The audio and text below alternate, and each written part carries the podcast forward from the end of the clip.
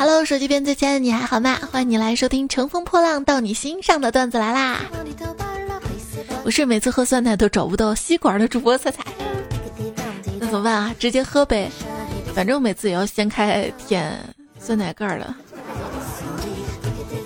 使用小妙招：买了瓶水拧不开瓶盖怎么办呢？扔了再买杯奶茶就好了。还敢喝奶茶吗？这两天看新闻啊，看到某品牌奶茶检出微生物污染，然后看大家讨论嘛，说一般饮品店里面制冰机是污染的重灾区。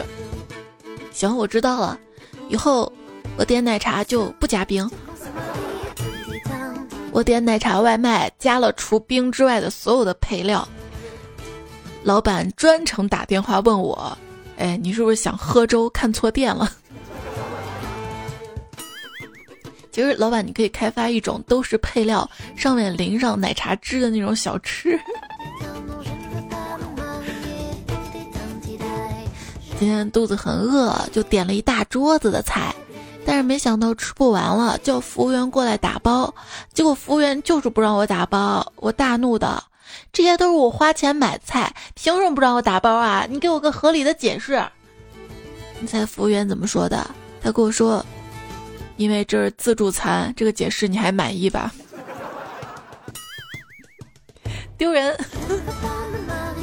其实啊，成年人的世界充满了欺骗，比如说酒精也只是欺骗神经，让你感到很开心，而不是真的开心；咖啡也只是欺骗神经，让你感到不累，而不是真的不累。咖啡啊，今天教育孩子，我说。中国有位著名的大作家鲁迅，学习非常的刻苦用功。他曾经说过，自己是把别人喝咖啡的时间用在了学习上。结果孩子跟我说：“难道不能一边喝咖啡一边读书学习吗？”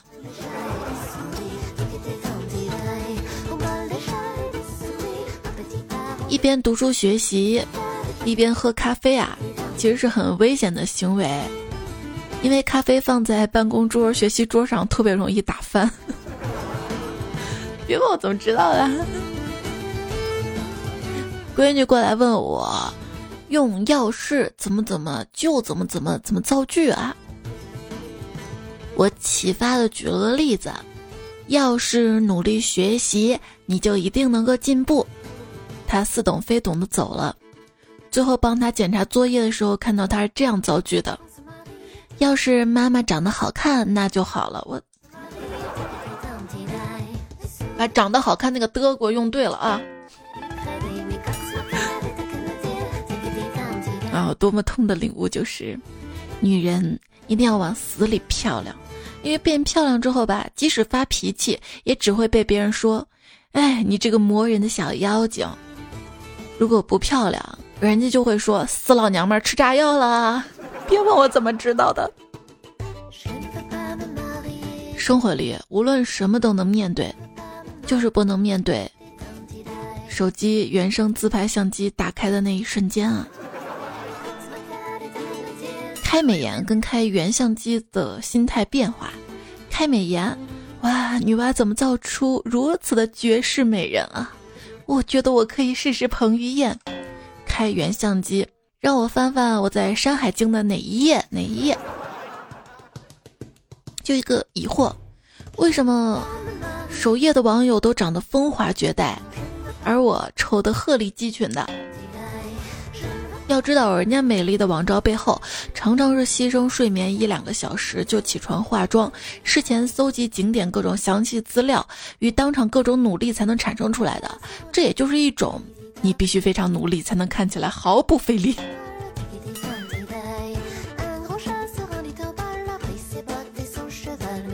哎，你别整天化妆了，怎么你喜欢素颜的女生啊？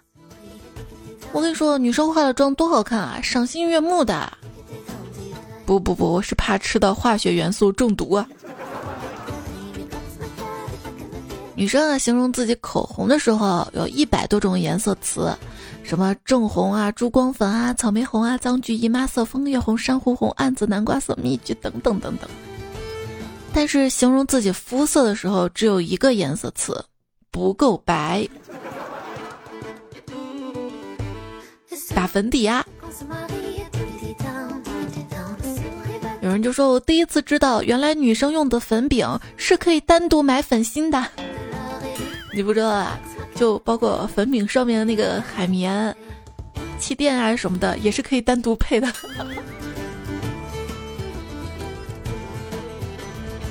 有人说：“女生是不是都这样啊？哪怕不写字，看到好看的本子和笔都想买啊？”我跟你说，看到什么好看的都想买。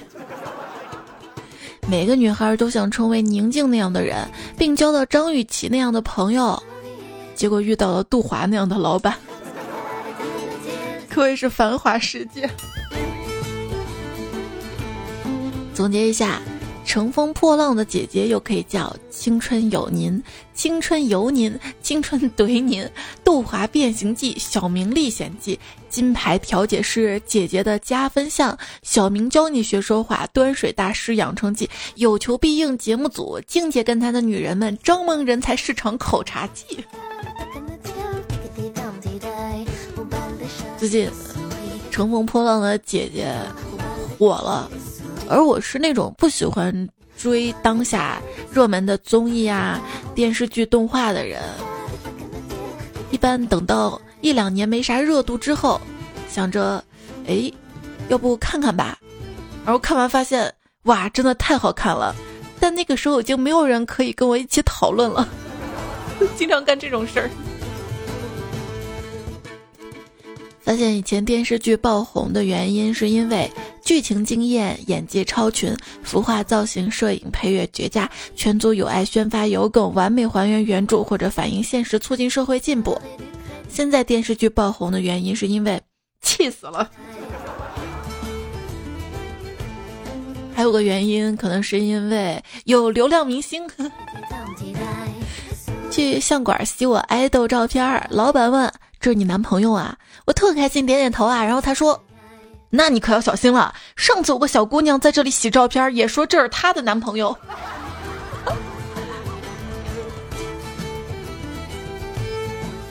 一位广东的朋友拉我去 KTV，说今晚他王姐归来。我听他干嚎了一晚上，也没有见到他王姐。后来才知道他说的是王者归来。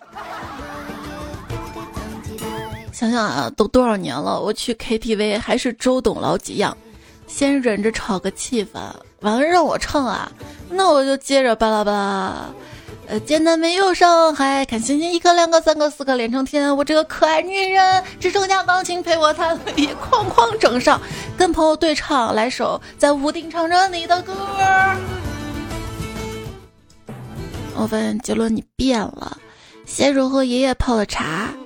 吃了牛仔，酒吧只喝牛奶，在那河畔左岸的咖啡，说好不哭，再来一杯麦吉真奶，如今都喝抹黑头了。他不是给他爱人点的吗？贴心啊！问女儿为什么是妈妈的小棉袄啊？因为贴心。那儿子呢？儿子是什么？儿子是妈妈的 bra，是因为贴身吗？不是因为真的不想戴啊。尤其最近天热的话，给你讲一个恐怖的故事。来姨妈戴口罩、框架眼镜、披长发、齐刘海、钢圈胸罩、打底裤、出汗打滑的高跟鞋，开始泛红、即将出泡的后脚踝。女生的夏天有多热？妹妹穿着短裤在客厅里走来走去。过了一会儿，我实在忍不住了，跟我妈说：“妈，你管管她，虽然是我妹，但这样也太不好了吧。”我妈淡定的跟我说：“没关系，咱屋里太热了。”我说：“热是理由吗？这就不知道廉耻了。”我妈直接打我一耳光：“一岁的小孩子能知道什么廉耻？”老天爷，我想跟喜欢的人坐在有空调的房间里吃火锅和冰西瓜，这很难吗？有些东西没有，真的不要太在意，因为人生有四大份，有些需要福分。有些要看缘分，有些得有天分，还有一些你没份儿。说到我没份儿啊，特别扎心一件事就是，很多年前有个节日，我跟闺蜜逛街，看到一家店门口围着很多人，一看啊，免费送花儿，那我们就去凑热闹领。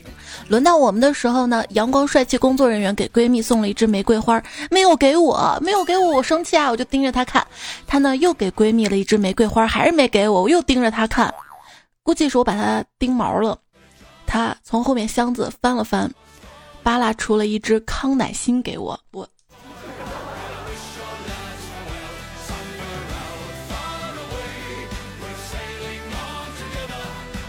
我遛狗，遇到小区一个少年，阿姨可以摸一下狗狗吗？我说叫姐姐。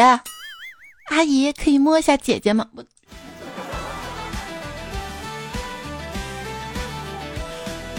长相老成是什么体验呢？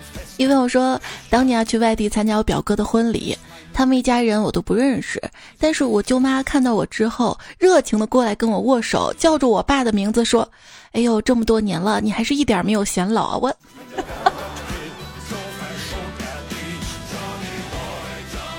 不要慌哈。根据世界卫生组织确定新的年龄分段，青年人的年龄上限已经提高到四十四岁啦。对啊，年龄不过是岁月的沉淀而已，心态才是保证自己年轻的法宝。所以要有好心态，想要心态好，段子少不了。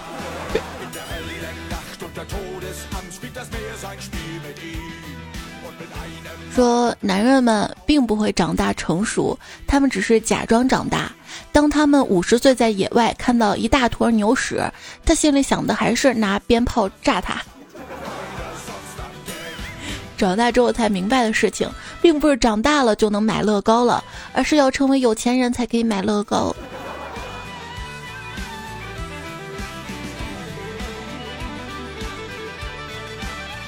中年人喝酒聊来聊去都围绕着同一个主题，三个字儿，你知道哪三个字儿吗？想当年。你不知道这三个字，说明你还年轻，知道吗？变老真的很令人恼火，因为你不得不在网站上滚动越来越多的内容来选择你的生日的那个年份。深刻体验，我觉得人啊。应该随机的过生日，哪天有人陪你吃饭，就趁机把生日过了算了，以防真的到生日那天没有人陪你。但是上期不是说了吗？长大之后啊，生日懒得过了，蛋糕懒得吃了，就连生日愿望都懒得许了，因为都中年了，已经知道，哎，就这样了，很多愿望许了也是没用。只剩下买彩票一条了，是什么让我坚持周一去上班的呢？是因为周日的彩票没有中奖。你拼命挣钱的样子虽然有些狼狈，但你自己靠自己的样子真的赚不到啥钱。哎，好扎心。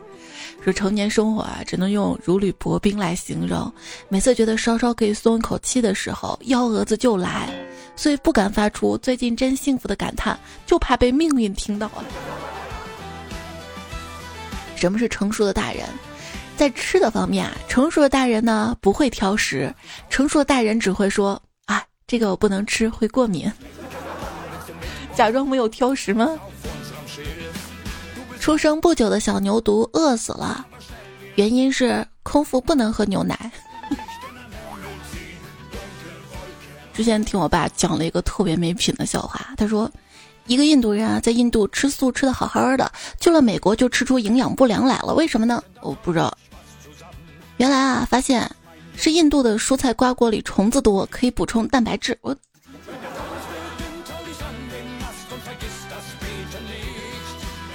嗯，说这个也是查了一下运营日历，发现昨天是健康素食日。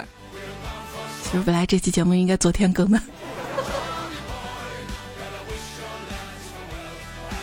这个日子啊，是提倡大家吃素食，调节肠胃功能，从而变得更健康。但你知道，这个世界上还是有很多的素食主义者，就提倡一直吃素。我个人不提倡纯素食，还是应该营养均衡，补充些肉类、蛋白质啊什么的。毕竟吃肉也香嘛。现在还提倡一种健康的吃法，就是轻食主义。轻食对我来说也是轻易长肉的食物，吃什么都能胖。别人吃一个代餐面包啊，说是代餐面包，这顿饭就不吃了。我呢，沦为加餐面包。其实百分之八十的人，只要不吃夜宵，就能很快的瘦下来。但是我做不到，因为我是另外百分之二十，吃不吃夜宵都会胖。闺蜜今天说了一句让我逻辑混乱的话，她说：“我可真是一个吃不瘦的胖子。”嗯。吃健康的食物是用来保持身材，吃垃圾食品是用来保持理智。哎，既然吃它们可以让人快乐，怎么能叫垃圾食品呢？我提议以后更名为快乐食品，不是已经更名了吗？肥宅快乐水什么的。据报道，全球呢有百分之二十的人因为肥胖而死亡，这就意味着百分之八十的人因为瘦而死亡。什么体型最不容易死？一目了然吧？一本正经胡说八道。劝自己，掐指一算，我这周命里缺一顿烤肉。你喜欢吃小吃吗？俗话说得好，小吃吃调料，大吃吃食材，口吃阿巴阿巴阿里巴巴和巴巴。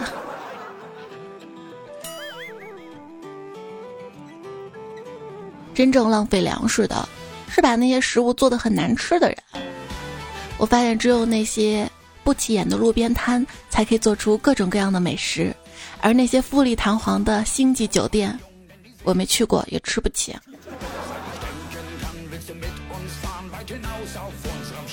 在个小吃店，菜上上来了，我就拍食物，顺道问老板佐料问题。他问我：“哎，你是不是要发网上啊？把我店变成网红啊？”我说：“也没那个计划。”他说：“哦，以前有人来过，边吃边拍，说发网上。”我说有为你带来很多客人吗？老板一挥手说：“我又不缺客人，我劝你们最好快点吃啊，待会儿凉了不好吃了，那我就连你们这些县城客人都留不下来了啊。”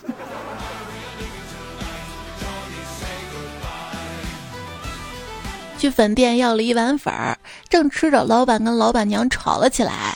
我端着粉儿去看热闹，他俩越吵越凶，还动起手来了。我吓了一跳，忙端着碗往外躲。突然，那老板一把拽着我，冲老板娘说：“媳妇儿，咱别打了，有人想趁乱逃单，还要端走咱家的碗。”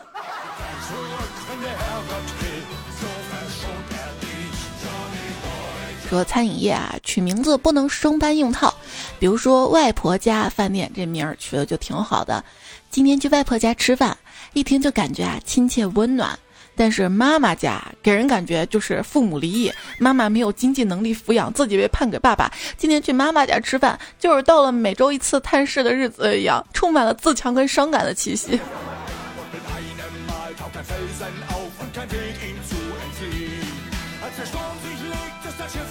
去家餐厅吃饭，服务员是一个会说中文的外国小姐姐。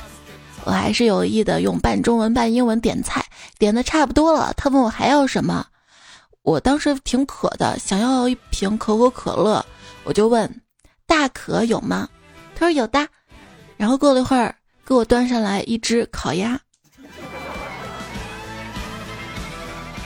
您好，我要一杯中杯的老北京拿铁和老北京华夫饼套餐。哦，对了，再来一个老北京脏脏包。好嘞，给您的豆汁儿焦圈红糖火烧。我买了一个包子在吃嘛，闺女过来，妈妈能让我咬一口吗？我说可以呀。她听到我同意了，小嘴凑过来就咬。他边咬就边转圈儿，一小会儿功夫之后，就跟他说：“好了好了，别咬了，再咬就碰到肉了。”有一天我去买包子，发现包子涨价了，我就问老板：“老板，你这包子怎么涨价了？”老板说：“啊，现在肉涨价了。”我说：“肉涨价了，怎么素包子也涨价了？”老板说：“啊，那个做包子的师傅要吃肉啊。”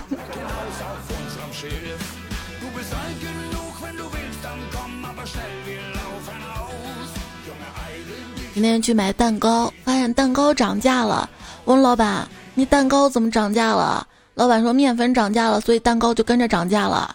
我说那鸡蛋还降价了呢，你怎么不说降价呢？老板说：“我能用几个鸡蛋？”嗯。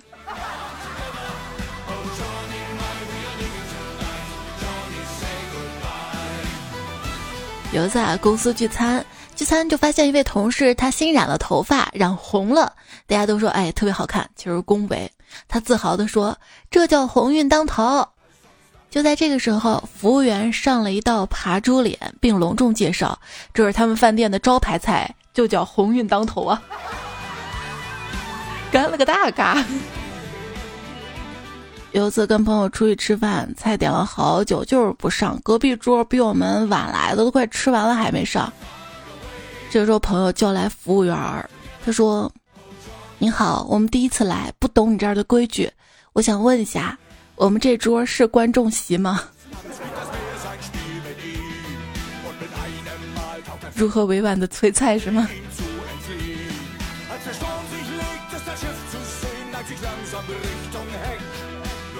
服务员，我点牛排都半个多小时了，怎么还没做好啊？现在已经深夜十一点了。先生不用担心，我们店是二十四小时营业的。哎，我们菜还要等多久啊？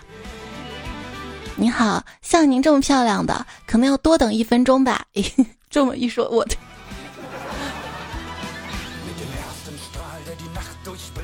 有一天跟二货闺蜜去饭店吃饭，我俩入座之后就开始抱怨工作。她说各种工作不顺嘛。说着说着，闺蜜突然站起来，把经理叫了过来，问：“你们店招服务员吗？”“呃，不招啊。”“那你们店缺服务员吗？”“也不缺呀。”我说：“咋了？难道他工作不顺要辞职当服务员吗？”紧接着闺蜜来了一句：“啊，那我俩搁这傻坐大半天，怎么没人过来吱个声啊？”“对呀，都忘了要上菜呀。”楼下的快餐店一年到头都在招工，几乎可以确定了，这家店的汉堡就是用人肉做的。餐厅服务员上菜的时候突然晕倒，也许这就是晕菜，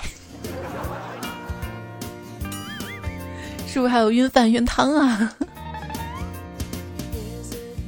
同事说：“哎，我这把椅子有问题，降不下去。”我说：“不会吧，新椅子呢？我来试试。”我坐上去试，还没来得及掰把手，就“飘”的一声，椅子降到了最低，尴尬在空气中蔓延。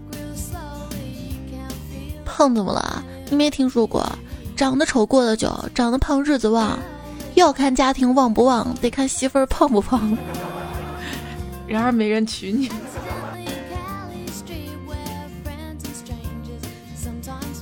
上次不是还问大家，有没有觉得微胖的女生最美？如果都这么觉得，我就吃了。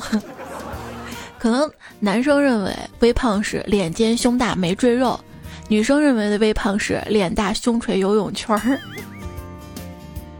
其实，长得好看的胖子才叫微胖，长得不好看的死胖子。长得胖什么体验啊？买衣服不能买贴身的。因为有肚肚啊，如果贴身的话，要么肚肚隆出来了，要么走着走着走着 衣服就上去了，你知道吗？上到肚肚上面。也不能买那种长款的风衣，会显得特别的壮；也不能买太短的，因为腰显出来太粗了。什么可以穿嘻哈风格、oversize 这种？比如说这种。宽松宽大的衣服尽量还是少穿，不知不觉就会在放纵中变胖了。要记住，宽松的衣服谁都能穿，但小码的衣服只有瘦子可以穿。我就是那样买了几件瘦的小码的衣服放在衣柜里，激励自己已经落灰了的主播猜猜。身为一个胖子，我对很多称呼都无所谓，什么小胖啊、胖胖啊、大脸都行。我唯一受不了就是胖墩儿。别人哪怕很亲切的喊我胖墩儿，我都很难受。我感觉下一秒张嘎就来我们家喊我，然后一起去白洋淀抓鱼了。发现规律啊！如果说你对象肆无忌惮叫你小胖子、小胖子，那说明其实你并不胖，因为你不胖嘛，他也不怕说出来伤你自尊，这是一个亲切的昵称。而当你有一天问他：“亲爱的，我胖吗？”他眼神坚定如一的回答说一点儿也不胖的时候。那说明你胖了。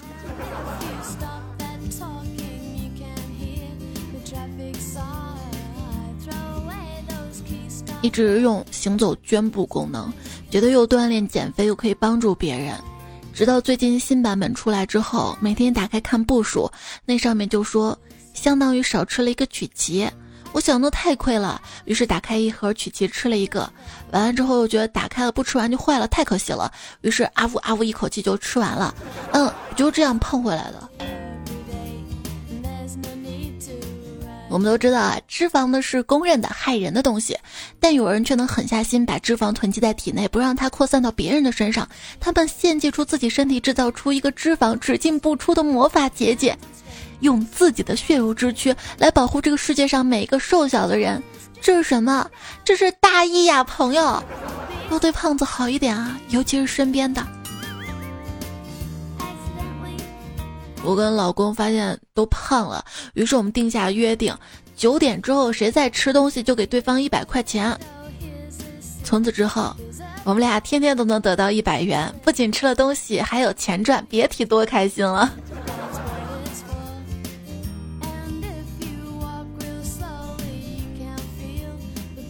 结婚前相亲，哎，结婚你有什么要求啊？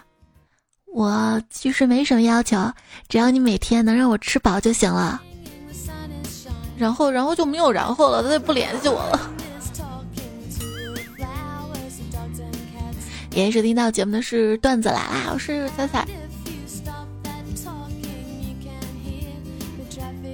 接下来呢，我们来看一下最近微信公众号留言，还有节目留言区大家留言啊。Cookie 说。下班经过老旧的快餐店，他喊我让我顺路送八份快餐到一家公司。我送到之后，一个中年大叔说：“哎，我点了八份，怎么送来九份啊？”我数了一下，哎，就是九份，多送了一份。但我不想啰嗦啊，我说这一份是送您的。然后他对一个正要下班离开的妹子说：“哦，既然多了一份，你也留下加班吧。”那妹子看我的眼神，好像我烧了她家玉米地似的。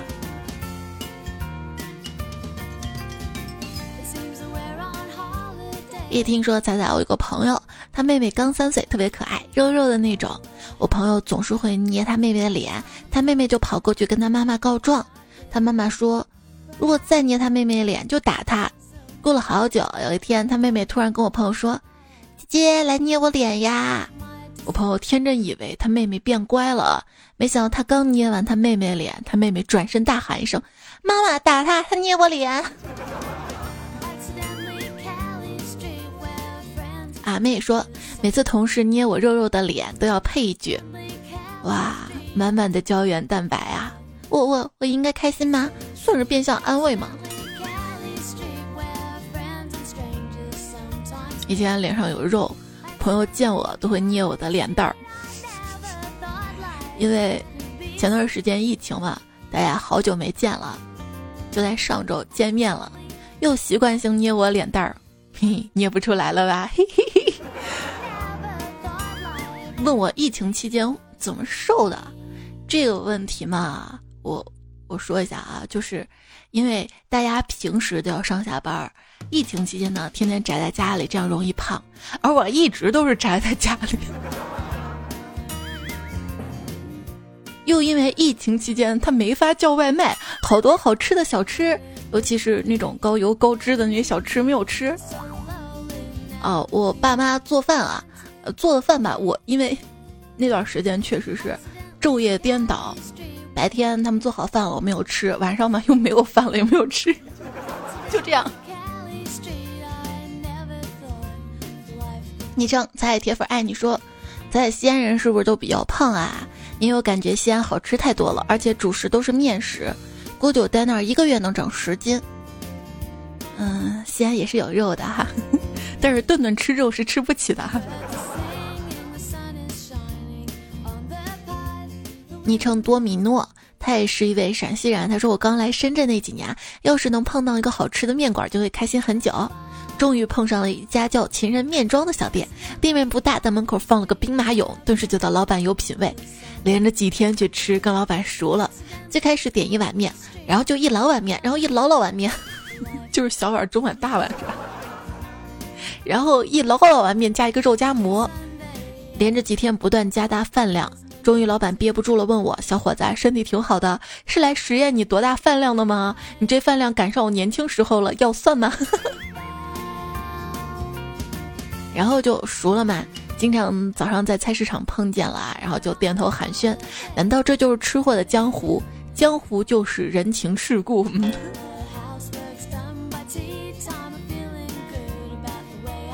希我王乙说：手撕牛肉，手撕羊肉，手撕面包。我想想，还有什么不能手撕的呢？嗯，大概是手抓饼吧。手抓饼其实就是撕着吃的，你知道吗？除了卷着吃，它不是一圈儿一圈儿的吗？你要撕着吃很香的。他们怎么说饿了？我这会儿是晚饭时间。昨天还刷留言，看到有人说：“彩彩，你就不能白天更新吗？为什么非要晚上更新？我这一整个白天我写稿子，到晚上了写完稿子顺便就录出来，可能就晚了，对吧？你非要让我拖到第二天更新。”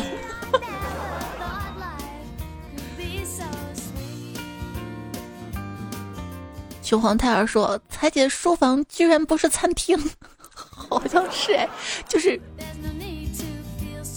应该准确的叫小吃部，临时用餐点。”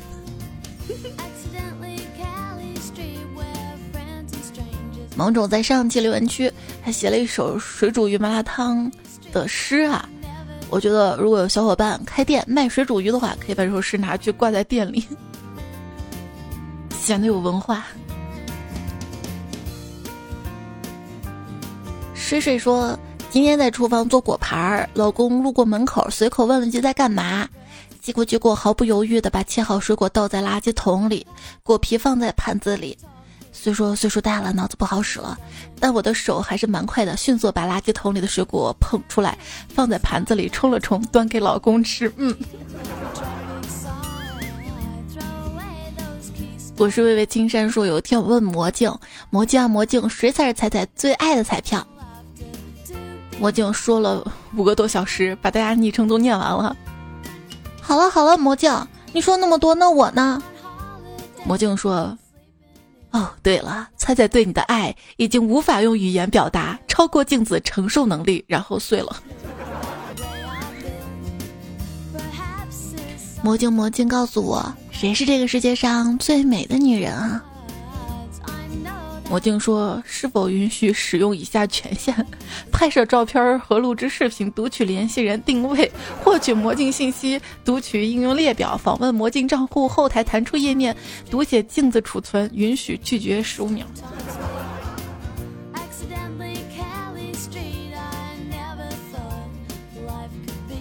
单身狗不为奴说。你说我们拍照到底为了什么？我觉得，当生活过不下去的时候，我们拍的那些照片、听那些歌，就是重回春天的解药。不是好看的照片，不好看的当场死亡。我是蘑菇采蘑菇的蘑菇说，猜猜我也想当毒蘑菇。等到有一天，当我们在同一个森林相遇，我一定要鼓起勇气，大声说出想对你说的话，那些埋藏在心底多年的话。你 TM 有毒吧？蘑菇是不会说话的。上上期我还说大家夸我唱歌，其实那会儿我想说大家夸我节目好的，但我觉得这样不太好意思，就夸个我不行。就一个人啊，越缺少什么，越需要别人肯定他什么。比如说，唱歌不好听的，需要别人夸他唱歌好听；身材不好的，需要别人夸他身材好；长得丑的，需要别人夸他长得好看，对吧？我我需要你夸我长得好看吗？从来不需要，对不对？然后采蘑菇的蘑菇说：“在唱的好啊，有多好啊？”再唱，行人驻足听，鸟雀不能鸣。鱼游沉海底，万里晴空现乌云。太阳熄了火，月亮顿了星。点点繁星变流星，虎咆哮猿哀鸣。蛟龙凤凰皆心惊。长桥断，河逆行。摩天大楼欲讲要倾。从此地球转了停，花草树木结了冰。地震海啸泥石流，世界末日要来临。回头望，心一惊，感情彩彩还不停。我觉得这段话可以形容一个人的长相，什么都可以形容吧。在上期留言区被顶的还挺高的，大家需要文案直接去翻啊。可乐加辣子说：“对呀，挺好一首歌，让你唱成笑话赢他呀。”我就佩服你夸的毫无吹嘘的痕迹。听别人唱歌啊，这首歌我也能唱啊，我自己也录了一首，录的时候觉得自己发挥特别好，听一遍删除，当什么事儿没发生过。紫云墨客说：“别人做生意赚钱，我做生意赔钱；别人三十八岁风生水起，我三十八岁穷的一逼；别人锻炼人鱼线，我锻炼浪费钱；别人听彩彩哇哈哈哈，我听彩彩么么么么哒。”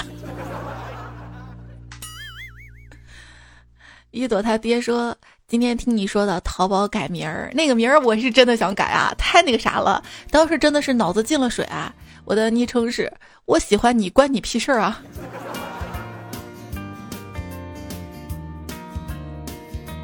幸亏淘宝还有个匿名功能，比如评价啊什么的时候，它要再没这个功能的话，我估计我会卸载淘宝的。对，大家在淘宝 APP 上搜“彩彩快过来”五个字儿啊，还可以领到六幺八的红包，每天可以领三个，应该没两天了吧？其实想想，只要长了一双手。购物节每天都过。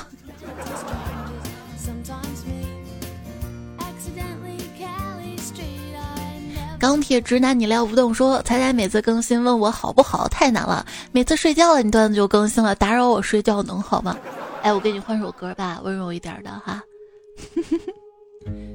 那天看了一篇文章，说关于睡觉这件事儿，如果说两个人抱着入睡，越抱越兴奋，那就是激情。如果抱着入睡，越睡越能睡着，那是放松，是一种安全感。你会发现两个人的感情一开始认识的时候，可能就抱着，抱着就动手动脚了，嗯，到后面老夫老妻了啊，就不抱了。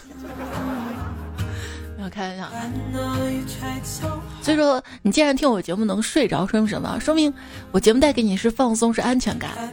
其他说听节目睡不着的，那我带给你就是激情跟兴奋，所以我都挺开心的。竹意林说：“哇，彩彩是我入眠好伙伴哟。” 所以我发现啊，女生听我节目更容易入睡。因为同性之间好像是少了点儿那个激情什么的。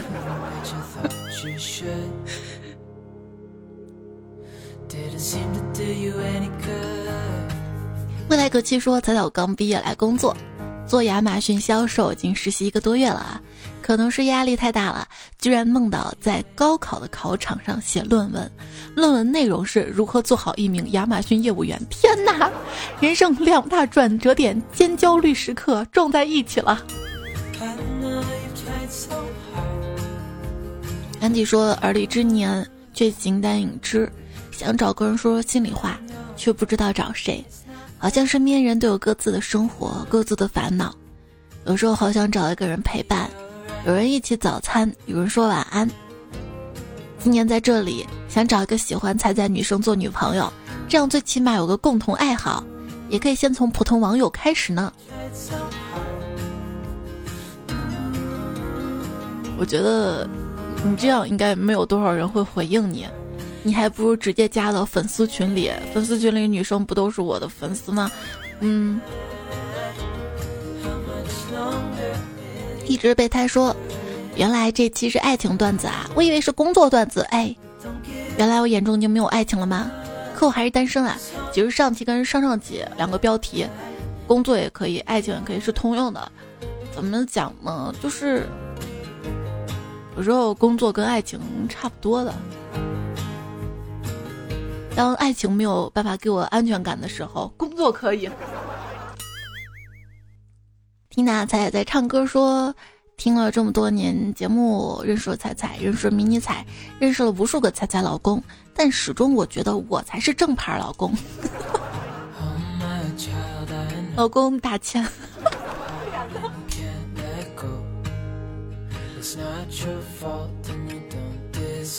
云上的小飞鱼说：“我也是讨好型人格，不过更糟糕的是，只对陌生人讨好，对亲人却感觉很苛刻，不懂得处理亲密关系。往往是这样的呀，因为亲近的人不需要讨好，就自然能亲近了呀。你之所以讨好，就是想讨好跟别人亲近，不想。”坐听风云看云舒说：“看车那个肯定是亲生的。”不然也不放心别人家孩子帮忙看车呀。然后夜独醉说：“第一，一吵架自己先会哭的蠢蛋打卡签到。”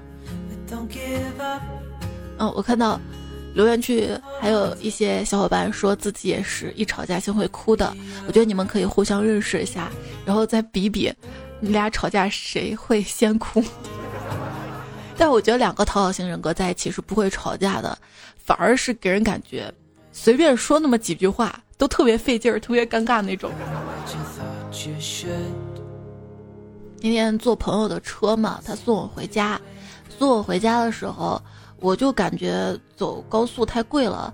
如果提前从曲江那个高速口下来，走一段三环，呃，路程是差不多的，还能便宜几块钱。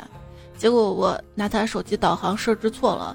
大概从长安路的那个口就下来了，这个长安路就一直堵车嘛，然后我就特别不好意思，我说不好意思，不好意思，是我的问题，是我，是我把你导航设置错误了。他说没事没事，是我的问题，是我开车我没有想法。哎，你这也是，然后我们俩就一直道歉，你知道吗？两个讨好型人格在一起相处，大概就这种体验。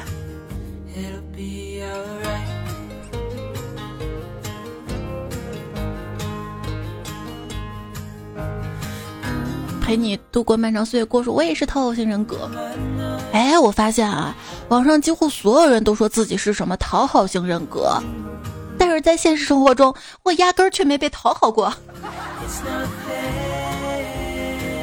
这个段子其实在我电脑里放了好久了，今天嗯拿出来用吧。还看过一句话说，迁就别人是疲惫而不讨好的事情。很多时候，更多要考虑自己的开心和心情啊。有些人他不值得你讨好，一味的讨好的。世界上有两种人，一种是我受过这么多痛苦，所以我要努力让别人少受这样的痛苦；还有一种是我受了这么多痛苦，所以要加倍把痛苦施加给别人。所以不是谁都那么善良的。要像猫咪一样梳理自己，及时倒掉身上低落、烦躁的丧情绪。不管世界多糟，你都要记得保持可爱哟。小诗音说：“如果你不快乐，那就出去走走。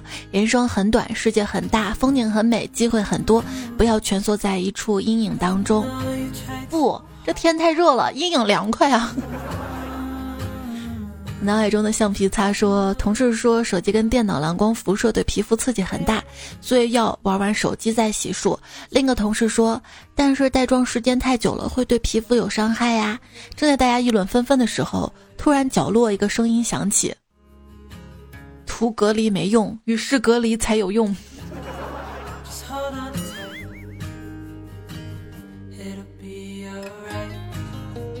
马俊说：“听彩彩一八年回到二十岁那期节目，好有感触啊！现在三十都过了，回想那个时期，那个女生现在已经没有联系方式了。之前那么的爱，可是在一起没有把握住。那个叫方晴的女孩真的很好啊！二十岁的我不懂如何经营感情，错过了你，愿你余生幸福。这就是青春啊！为什么我们年纪越大越活越觉得爱情越来越少？大概也是。”就我们年轻的时候，遇到了爱情，那个时候爱情对我们来说是百分百遇到的，而我们长大之后遇了那么多，又分手那么多，爱情对我们来说这个百分比就越来越低，越来越低，这就觉得越来越难遇到爱情。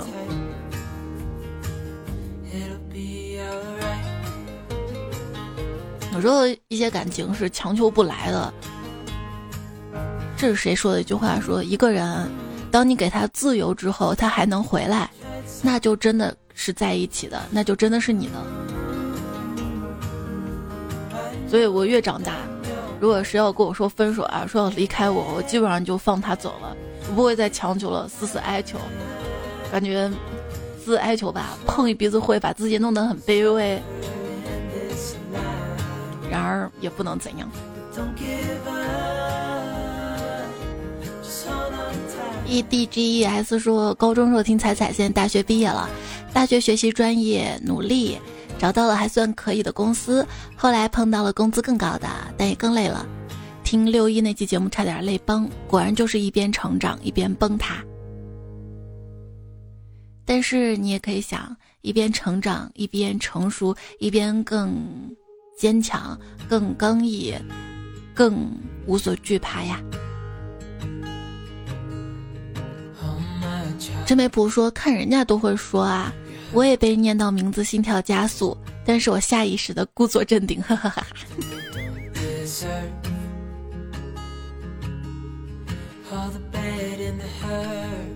还看到留言区，雨之冬暖爱彩姐冬子，超强合金爱做青菜女孩，四叶早天里的云烟，爱您的彩彩们的留言，谢谢大家的支持。